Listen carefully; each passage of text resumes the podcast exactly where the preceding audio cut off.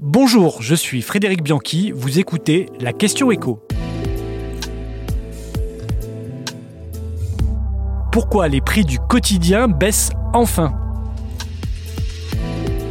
Elle est timide, mais elle est enfin là, la baisse de prix. Dans notre liste de courses du panier des BFM, on constate enfin une baisse du prix.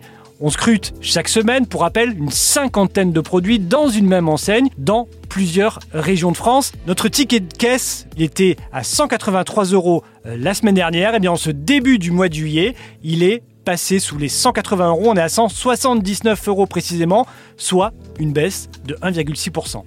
Alors tous les produits ne baissent pas, loin de là, mais on constate quand même un reflux pour les deux tiers du produit, soit une trentaine sur 50. Alors on peut citer les boîtes de lentilles en retrait de 12%, les couches pour bébé moins 11%, les croquettes pour chat qui avaient énormément augmenté sont elles aussi en recul de 8%. Alors à chaque fois, c'est quelques centimes de ci et de là, un peu plus sur des produits coûteux comme les couches qui reculent de 2 euros, mais pourtant le consommateur ne semble pas s'en rendre compte.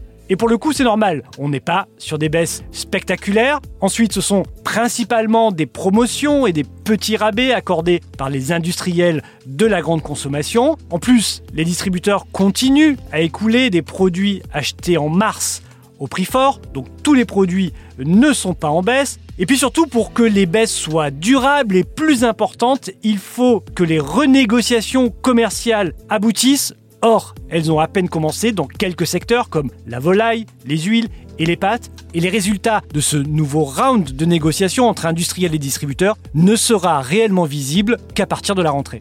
Est-ce qu'on peut pour autant espérer un retour des prix à leur niveau d'avant-inflation? Non, ça, c'est à exclure.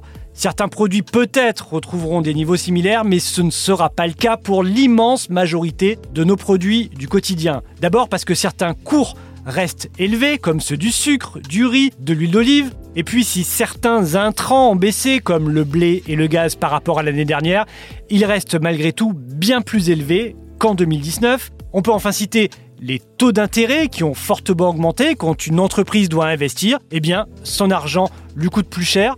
Enfin, il y a les salaires.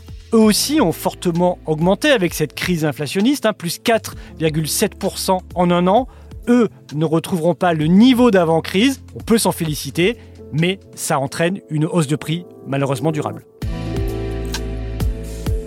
Vous venez d'écouter la question écho le podcast quotidien pour répondre à toutes les questions que vous vous posez sur l'actualité économique. Abonnez-vous sur votre plateforme préférée pour ne rien manquer et pourquoi pas nous laisser une note ou un commentaire. À bientôt!